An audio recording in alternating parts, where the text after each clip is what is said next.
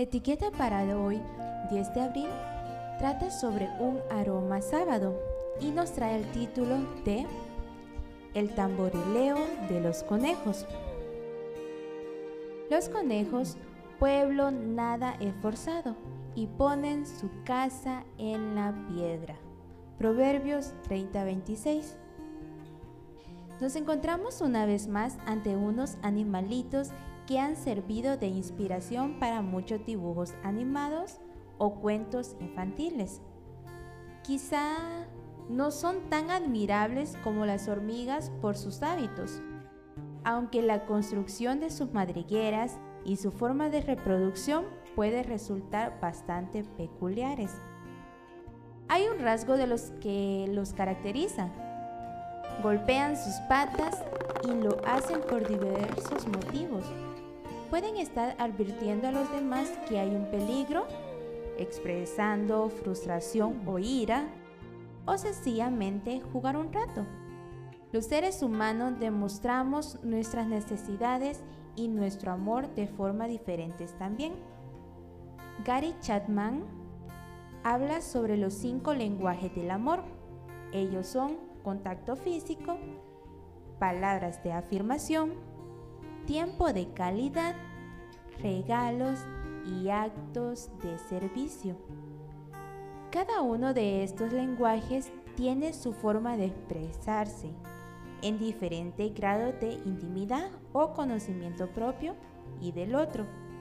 En general, tendemos a brindar el lenguaje de amor que nos gustaría recibir a nosotros también. Pero es muy importante aprender cuáles son las formas de recibir y dar amor de las personas que nos rodean. Ocurren muchas incomprensiones por falta de conocimiento de estos lenguajes y a la vez, una vez descubiertos, es mucho más fácil fomentarlos o recibirlos plenamente conscientes, generando así vínculos más fuertes y una sensación de adición mucho más segura y saludable. Pensar en esto detenidamente puede llevar un buen rato y no es algo que se, se detecte de la noche a la mañana. Tampoco será fácil poner absolutamente todo en práctica de una vez. Ojalá las cosas fueran tan sencillas. Los seres humanos son muy complejos, pero así nos creó Dios y en esa complejidad se encuentran infinitas oportunidades de amar y ser amados. Kiki fue nuestra mascota durante unos cortos meses.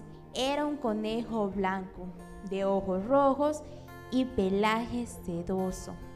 Murió atacado por un gato, en nuestra corta experiencia tratando con esta especie, no estamos al tanto de las amenazas que corría o del estrés que agitaba su corazón cada vez que un felino se paseaba por nuestro patio.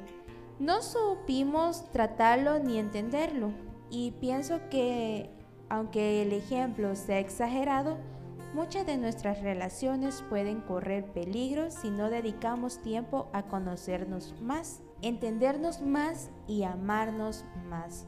Hoy es un buen día para ejercitar el amor y ese rasgo hermoso que define a Dios.